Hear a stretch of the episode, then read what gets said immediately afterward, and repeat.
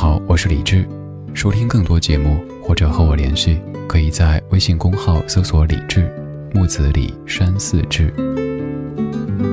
接下来将听到的是我在中央人民广播电台中国之声主持的深夜节目《千里共良宵》的直播录音。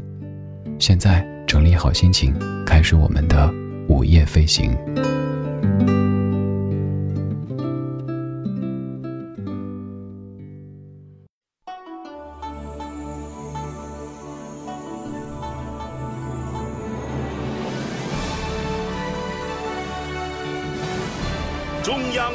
广播电台中国之声。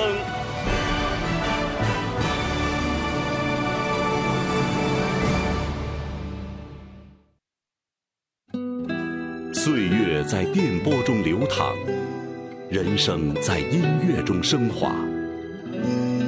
每天午夜时分，千里共良宵，与您共赴心灵之约。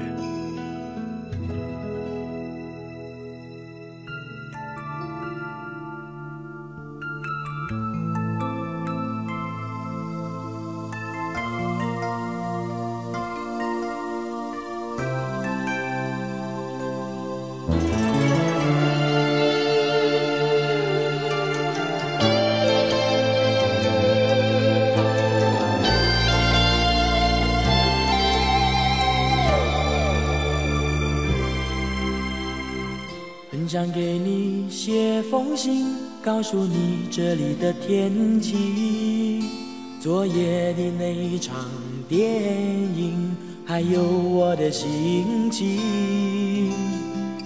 很想给你写封信，却只是想想而已。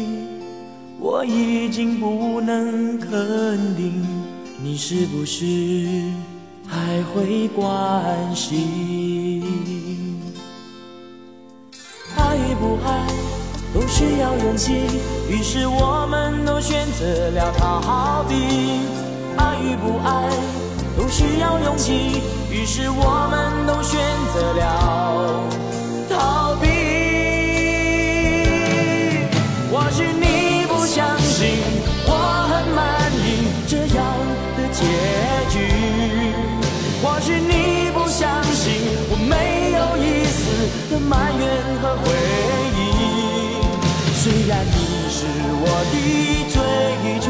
虽然你是我的最终，虽然你是我的唯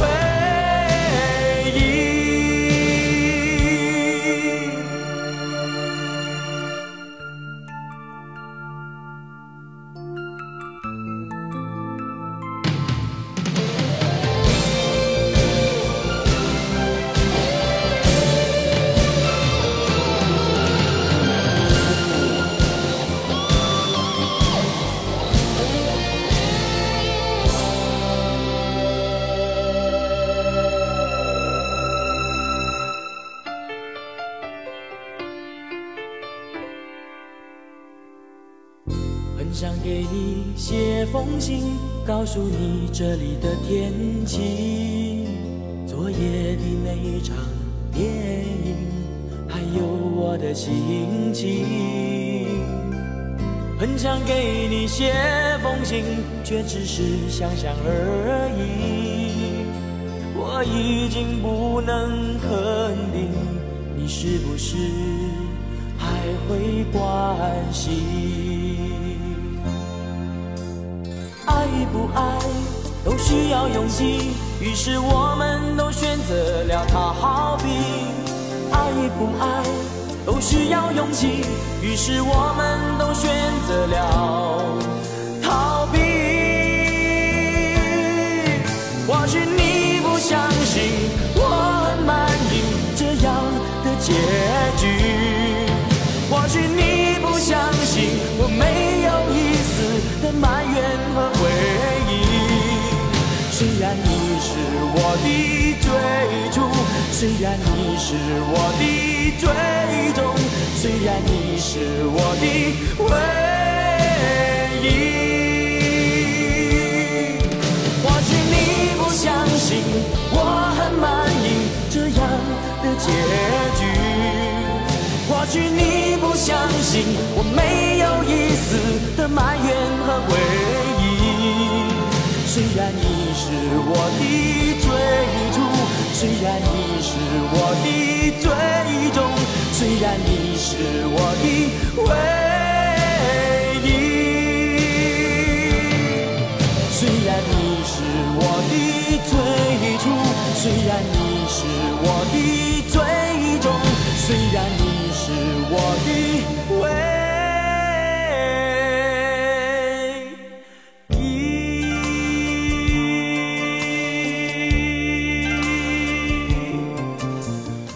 第一首歌来自于一九八八年的巫启贤，叫做《你是我的唯一》。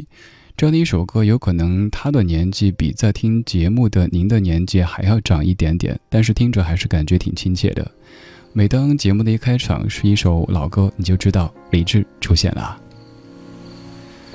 深夜的时光当中，我们听一些过去的歌，说一些现在的生活。这是千里过良宵两个小时的深夜的约会，你在电波那一段吗？想问问在听节目的各位，有多久没有写信了呢？又或者您有写过信吗？写信这个事情好像是一件特别特别怀旧的动作，也有可能您写完信之后想去投递，都是一个有点艰难的旅程。我们今天就在深夜的时光里，让怀旧走得越来越深。我们通过声音的方式给彼此写一封信吧。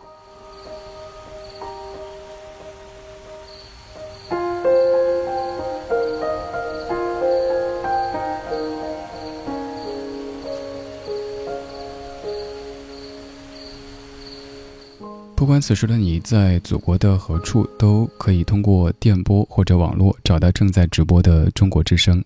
千里过良宵，每天的头两个小时在夜色当中陪着你。现在听的这一首是王菲在一九九九年唱的歌，叫《邮差》。直到细雪飛下來，蕩進遠處深海，甚至兩腳走不動，先想到離開。直到你說不會來，直到我說活該，拿下了你這感情包袱，或者反而相信愛。你是千低雪，我是長街，彼此瓦解。看着蝴蝶破不過天涯，誰又有權不理解？你是一封信，我是郵差，最後一雙腳也盡塵埃，忙着去和送，來不及拆開，裡面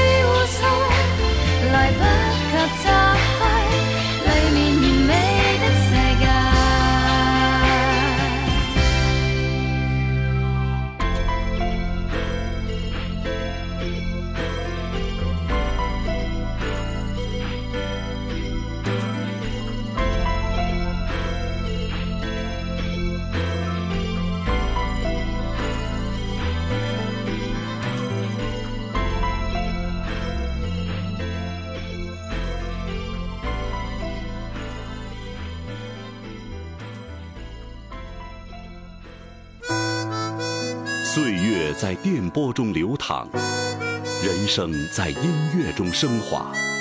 把你的心情故事告诉我，让我分担你的喜悦、欢乐、烦恼、忧愁。请相信，你的心情有人懂。每天午夜时分，千里共良宵，与您共赴心灵之约。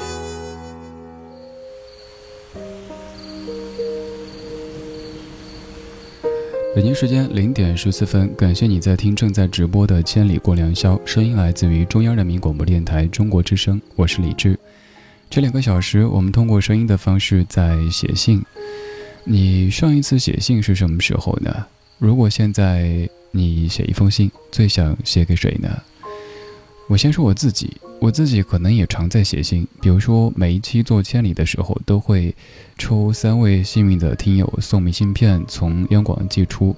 但说实话，这也和曾经的那种一字一句的写下长篇的信的感觉是完全不同的。最多可能就是地址或者签上名字，写一些简短的话。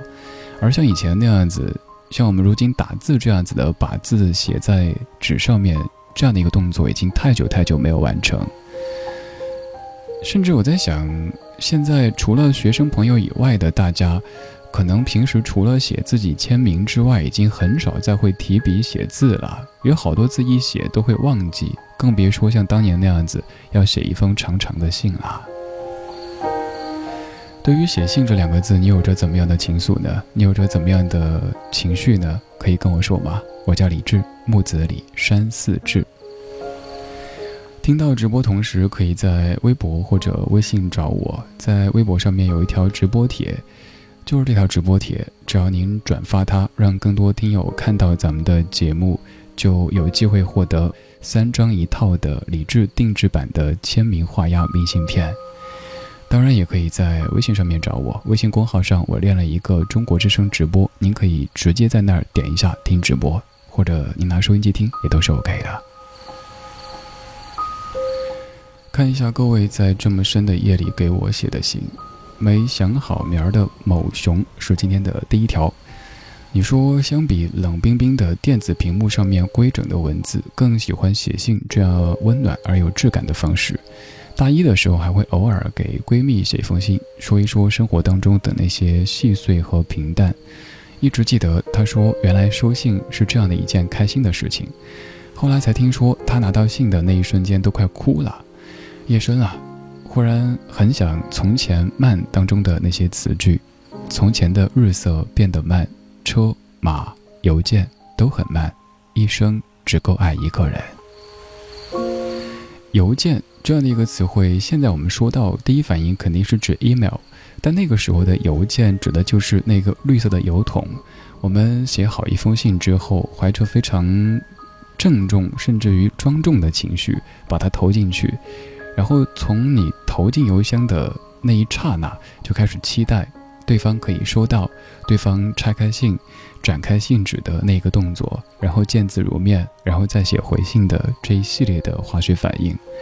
现在的一切都很快，一封邮件几秒钟到达世界的任何一个角落，一条微信你可以很快的和任何一个人取得联络，只是当年那种等待的快乐再也没有了。无人众，你说有一天路过邮局，忽然间看到邮箱，好想给远方的朋友写一封信，想要收到信的欲望不比收快递来的浓重。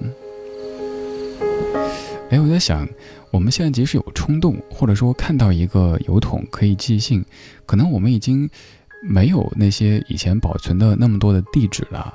那会儿我们会甚至有个小本子，记得那些常通信的人的地址。现在，地址、邮政编码这样的一些要素好像已经变得不再重要。我们甚至已经也不再去存对方的手机号码，加一个微信，反正一直不会走丢。感觉互联网是万能的，但是我们在地球上那一个实实在在的据点，那个地址，它呢？它去了什么地方？我又突发奇想，想问。你知道你现在所在这个位置的邮政编码吗？不要去搜索，你现在能够马上说出来吗？我此刻在中国北京复兴门外大街二号中央人民广播电台，你也可以给我写信，对，应该能够收到的，可以写到北京复兴门外大街二号中央人民广播电台文艺之声李志收，邮编是幺零零八六六。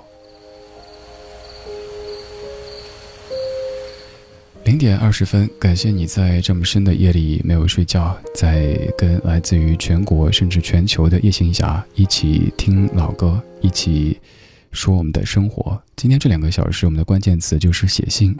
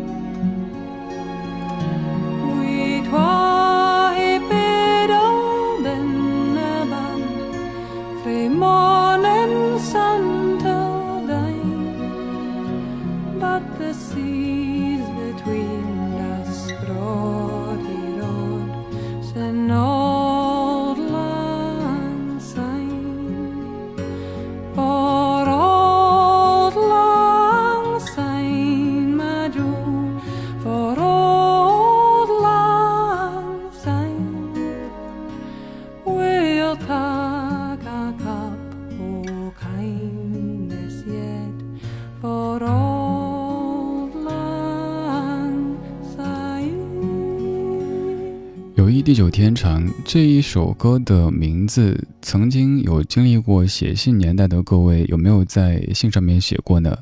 我们那年代还会交笔友，当时会在一些杂志，什么少男少女之类的。在他的最底下看到有一些想交朋友的远方的同学，那个时候都还是小朋友，没有经济条件支撑自己可以全国各地到处走，所以就只能通过信件的方式跟笔友在交换着自己这边的生活的状态。我曾经交过一位应该是广东茂名的笔友，那个时候上中学，再后来再也找不到，所以之后一听到茂名这个地方就感觉特别特别亲切。那是我曾经有段时间经常会收到来信的一个地址。此刻在听节目的各位主要是几零后呢？有经历过写信的那个年代吗？当然，有可能您没有太体会过那样的一种快乐，那样的一种漫长的等待。没有关系，可以尝试明天拿起笔写一封信吧。如果愿意，可以写给我。我家里有一台冰箱，是闲置的，就专门拿来放听友们寄的信件。我从十年之前做广播到现在，收到的每一封来信、每一张明信片、每一张卡片、每一张纸条，全部都收着，没有扔任何的一张。那个冰箱一开始也只是个偶然，因为有两台冰箱，有一台也舍不得卖掉，闲置着，索性放在储物间。后来家里越来越拥挤，然后想找一个柜子放这些信件，想找一个独立的柜子把大家的这些故事给存起来。看了一下，这个冰箱挺合适的。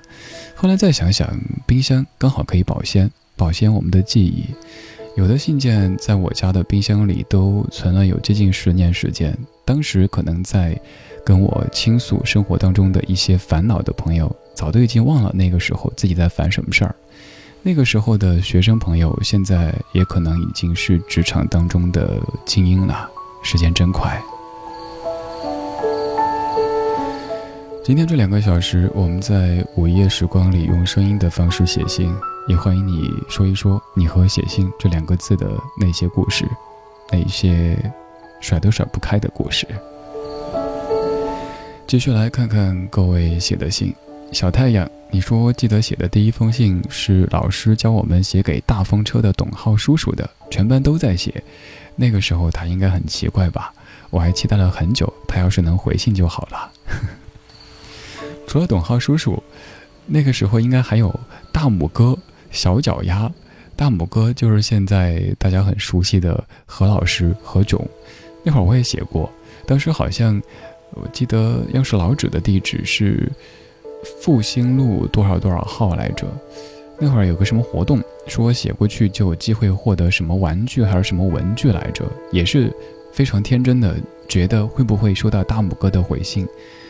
但后来我自己做主持人才知道，在有那么多信件的时候，真的很难一封一封的去挨个的回复呀，只能用意念告诉大家收到了，谢谢。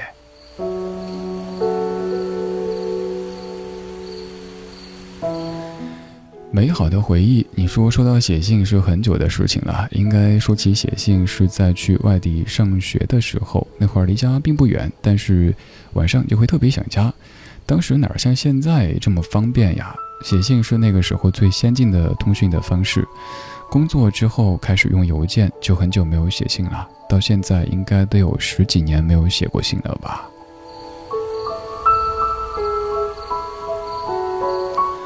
锅里的一只小鱼，你说以前喜欢写信，和喜欢的人之间偷偷的写过很多，有时候一张纸，有时候好几张，用那种很漂亮的信纸，不用信封，折起来在背面上画一个心。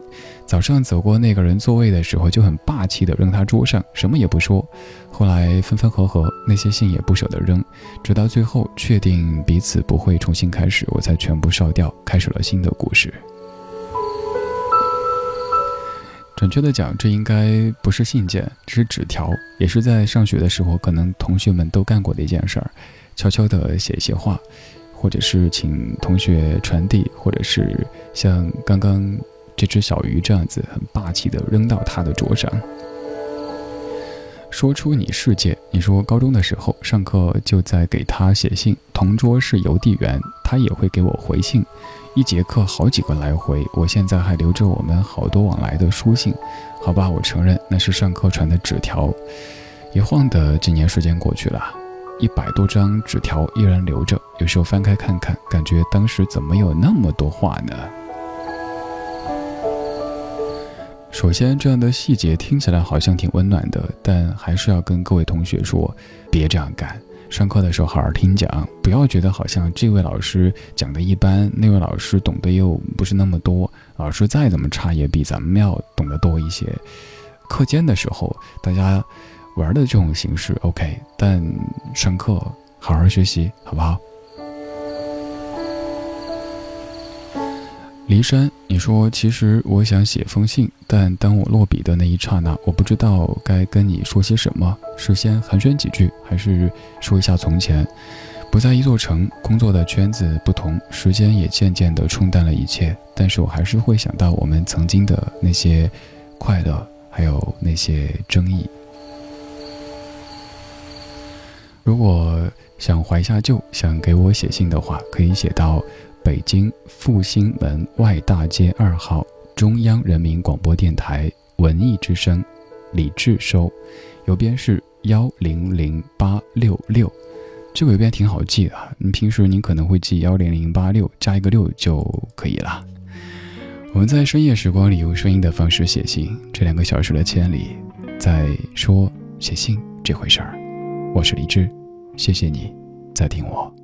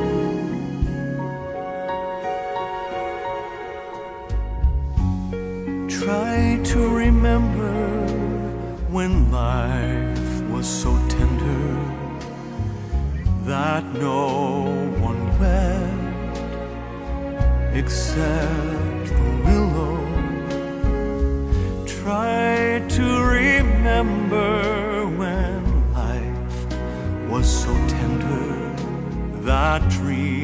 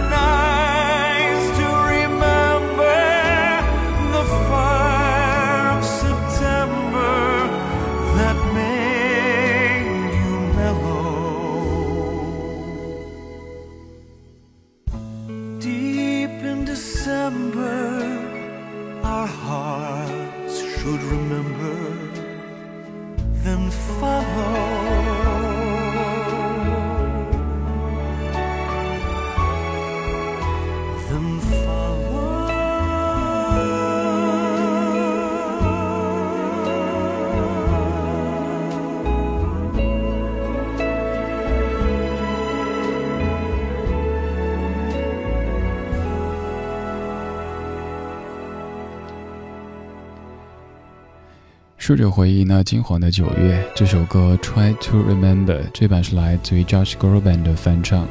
我是李志，正在北京为你放老歌，陪你说写信这回事儿。你正在听的是中国之声《千里共良宵》。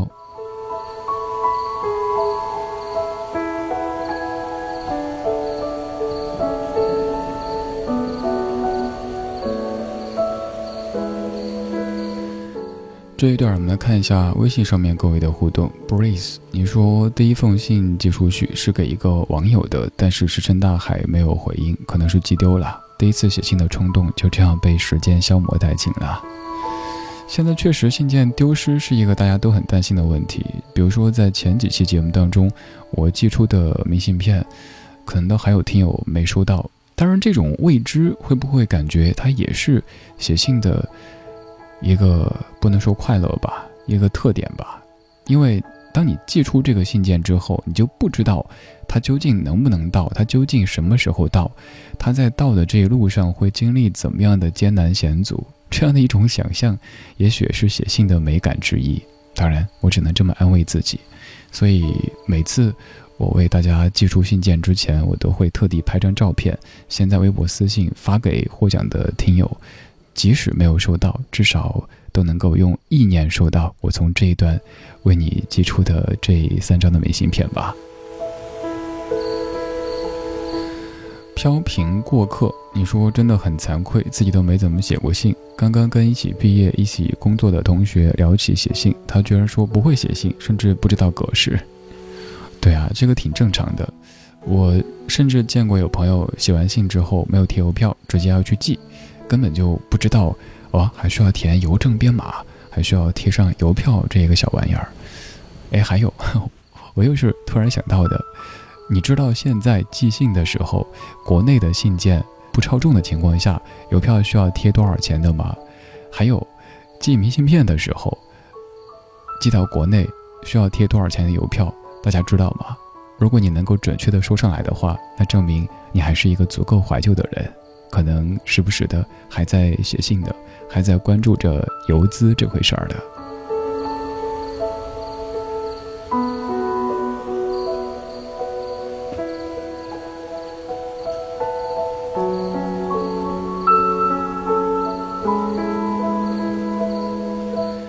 Running Man，你说听着你的广播，坐在车里等女朋友下班，这是青春的味道。前两天刚被领导批评过。慢慢的远离了曾经的青葱任性，怀念。我特地选了一条和我们的主题不相关的留言念一念，因为我也怕这样的时刻，每一次我都用一个关键词把你的思维给圈住。也许这会儿你有挺多想说的，想和夜色当中的我以及大家来说说话，但又总感觉好像和这个主题不是那么的契合，又或者你就会生拉硬扯的让他套上这样一个主题。其实大可不必的。这个时候的节目，我希望它就是你在一天结束以后，这么深的夜还没有睡，有一个朋友一般的声音在你旁边跟你说说往事，听听老歌，让你一点一点的酝酿睡意。我不想再让你那么亢奋的去获取一些有用的东西。这个时候，我们可以快乐的浪费时间。这个浪费当然打一个引号，你可以把它理解为。享受这样美好的夜色。直播同时，可以在微博、微信这两路通道参与互动。微博上面搜“中国之声”或者搜“李志木子李山四志”，在直播帖下留言，我可以看到；也可以在微信公众平台直接搜李志的名字，不仅可以参与互动，也可以在菜单上点“中国之声直播”，直接在线听我。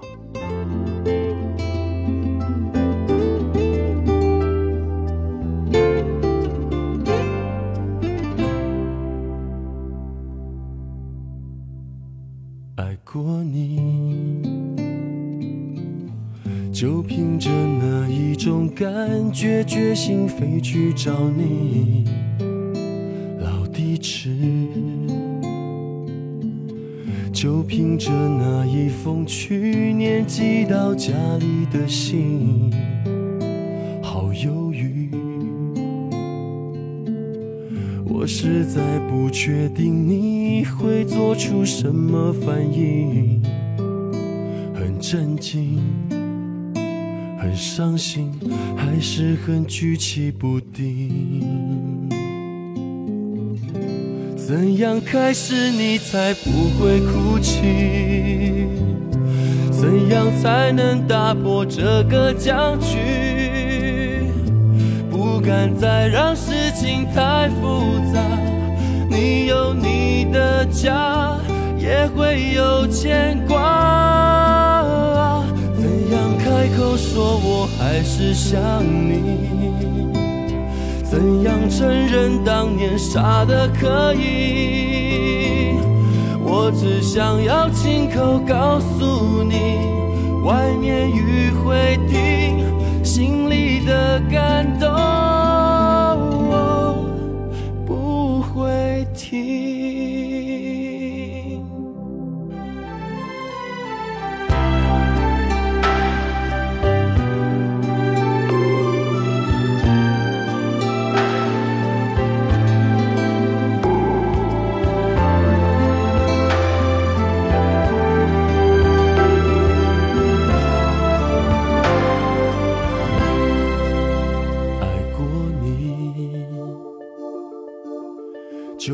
着那一种感觉决心飞去找你，老地址，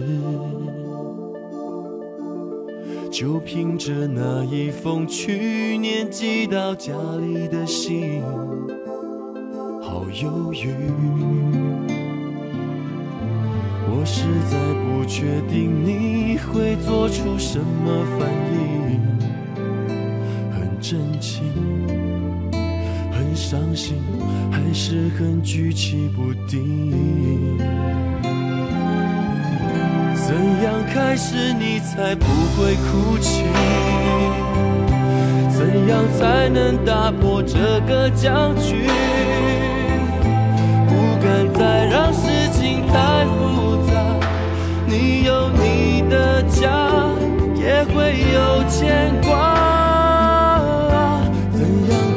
我说我还是想你，怎样承认当年傻的可以？我只想要亲口告诉你，外面雨会停，心里的感动。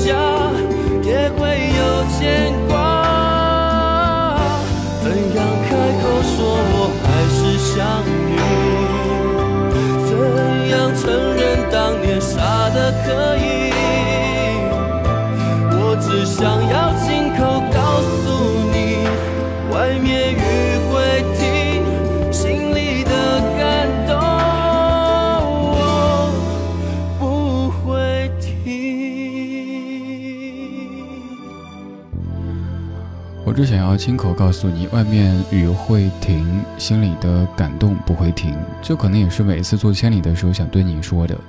今天白天跟朋友在说，我说今天晚上有直播，他说凌晨十二点节目还有人听吗？有人跟你互动吗？你会不会觉得很寂寞？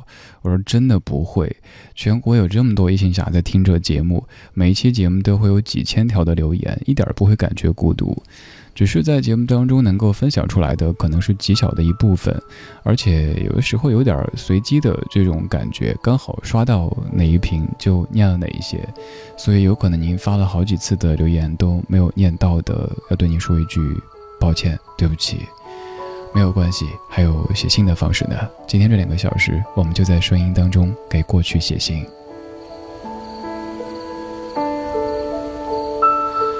你最近一次写信是在什么时候？什么样的场景底下？你说过最难忘的一封信，它是什么信呢？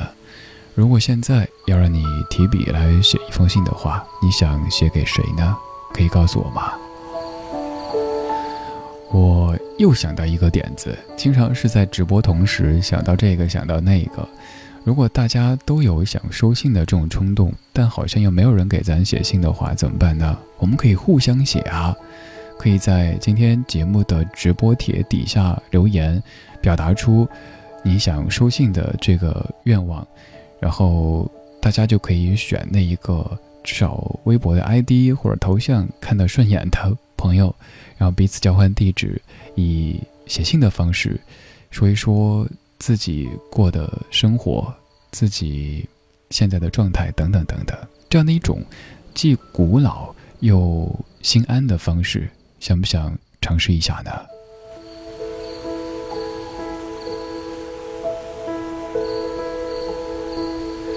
继续看一下各位写的信。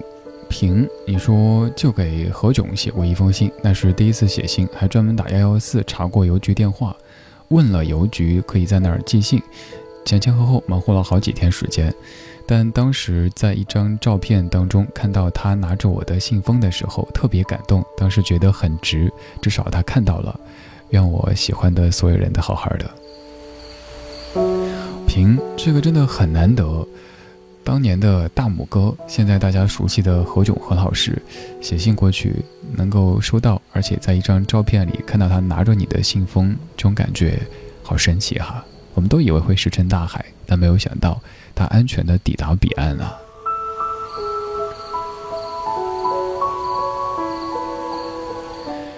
君生，你说想起十多年前曾经和一位女生笔友写信，她还把自己的画送给我，虽然说有一些幼稚，有些笨拙，我当时还是很珍惜的贴在墙上，写了几次，我就到了初中二年级那个撒娇的年纪，记得很清楚的是我没有回信，结果就中断了联系，他有没有失望呢？希望现在他有在听吧。最后一封信。却是写给曾经暗恋、后来转学的男孩子的，当然也没有回应。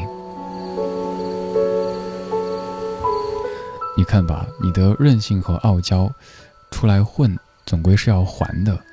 你不回别人信，结果另外的一个人就没有回你的信。沈昭言，你说最早写信其实是写情书，他比我高一个年级，在楼上，在楼梯口交换信件。展信读字是每天最期待的时刻，到最后我们有三百多封信藏在书桌里。可是初恋等于早恋是秘密，那些信也变成了危险的定时炸弹。于是我逐渐地销毁了这些信，后来我就再也不写信了，直到两年之前开始给李志写生日信，才又提起了笔。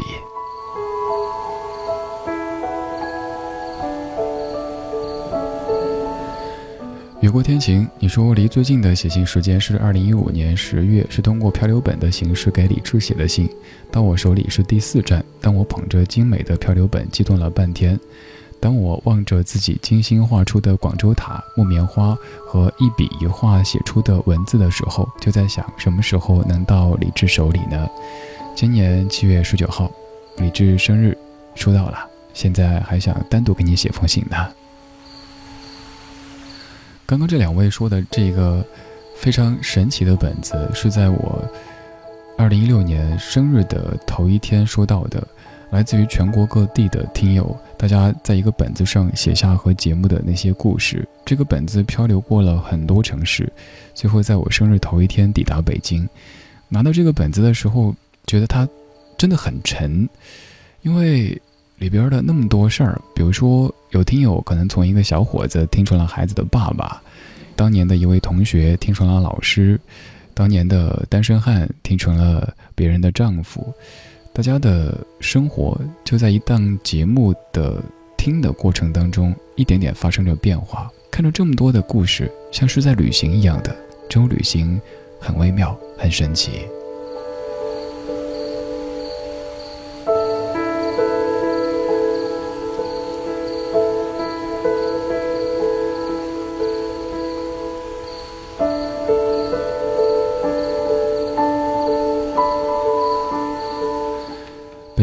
零点五十四分，感谢你在这么深的夜里还在听正在直播的《千里共良宵》，声音来自于中国之声，我是李志。马上到达一点整点，我们在整点之后继续用写信的方式来度过这样的午夜时光。特别要跟您预告一下的是，在整点之后播的第一首歌非常特别，因为我做了一些制作。那两个声音，您可能都会有一些熟悉，但当他们出现在同一段音频当中的时候，还是会算一个小小的惊喜吧。我们在一点之后继续写信。好久没有你的信，好久没有人陪我谈心。怀念你柔情似水的眼睛，是我天空最美丽的星星。异乡的午夜特别冷清，一个男人和一颗热切的心，不知在远方的你是否能感应？我从来不敢给你任何诺言，是因为我知道我们太年轻。你追求的是一种浪漫感觉，还是那不必负责任的热情？心中的话到现在才对你表明，不知道你是否会因此而清醒，让身在远方的我不必为你担心。一颗爱你的心，时时刻刻为你转不停，我的爱。心灵，你和他之间是否已经有了真感情？别隐瞒，对我说，别怕我伤心。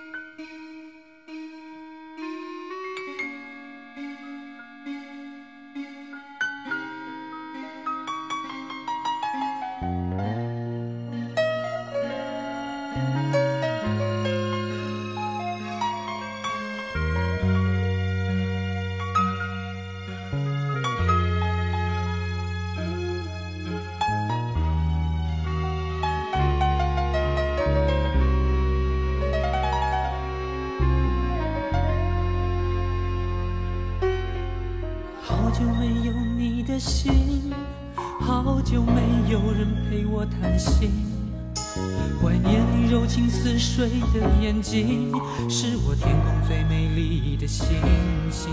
异乡的午夜特别冷清，一个男人和一颗热切的心，不知在远方的你是否能感应。我从来不敢给你任何诺言，是因为我知道我们还年轻。追求的是一种浪漫感觉，还是那不必负责任的热情？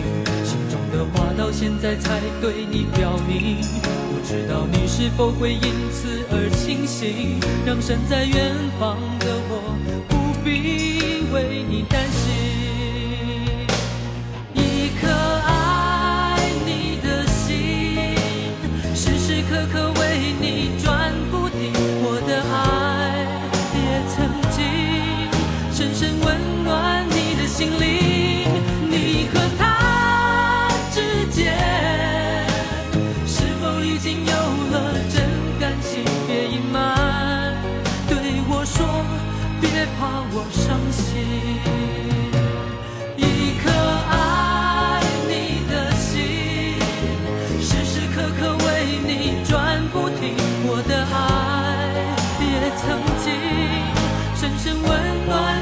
心灵，你和他之间是否已经有了真感情？别隐瞒，对我说，别怕我伤心。